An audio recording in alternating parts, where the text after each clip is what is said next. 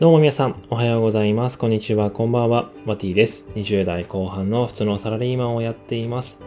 今日は土曜日の夜に収録をしているんですけれども、皆さんいかがお過ごしでしょうか？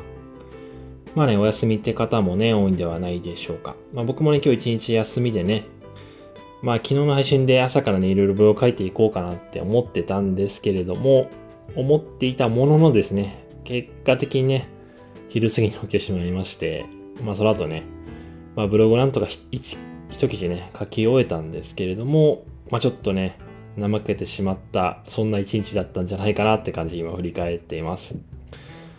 うん、やっぱ自分でね、すごく意志をしっかり持ってね、起きないと本当に一日をね、時間を無駄にしてしまうなってことをね、改めて感じたのでね、明日はしっかり早起きしてですね、まあ、またブログの記事をね、書いていこうかなと思ってる、そんな一日でございます。まあ、最近ね、皆さんの配信も聞けてないのでね、ちょっと、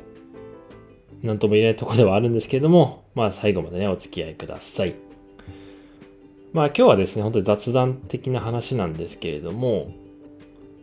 まあ、あんまりね、このヒマラヤではね、配信をしてないんですけれども、まあ、アニメについてね、今日は話をしていこうかなと思います。まあ最近ね、僕が唯一と言ってもいいぐらいですね、まあ見ている、まあテレビのね、アニメがありまして、それがですね、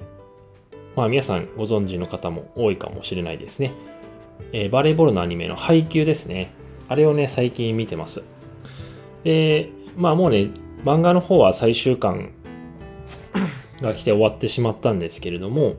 今ね、アニメの方はちょうど、全国大会行きが決まったところのね、えー、春高バレー編をやってるような感じです。えー、ハイキュー、 TO THE TOP ですね。で、夏ぐらいにね、第1シーズン、第1クールかな、やって、今、第2クールをやっているような感じになっています。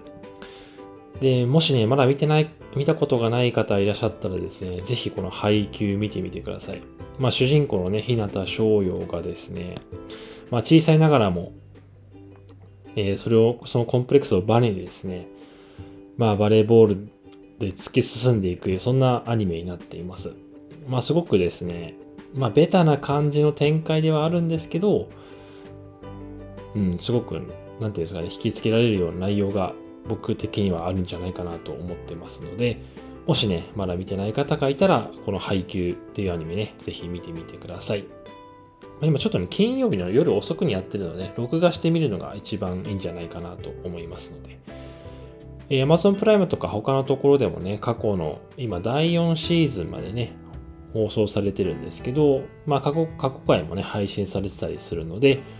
まだ見たことがないよって方はですね、この配給ってアニメね、ぜひ見てみてください。はい、えー、というわけで今日はこんな感じで、ね、終わりにしたいと思います。えー、明日はね、早起きしてね、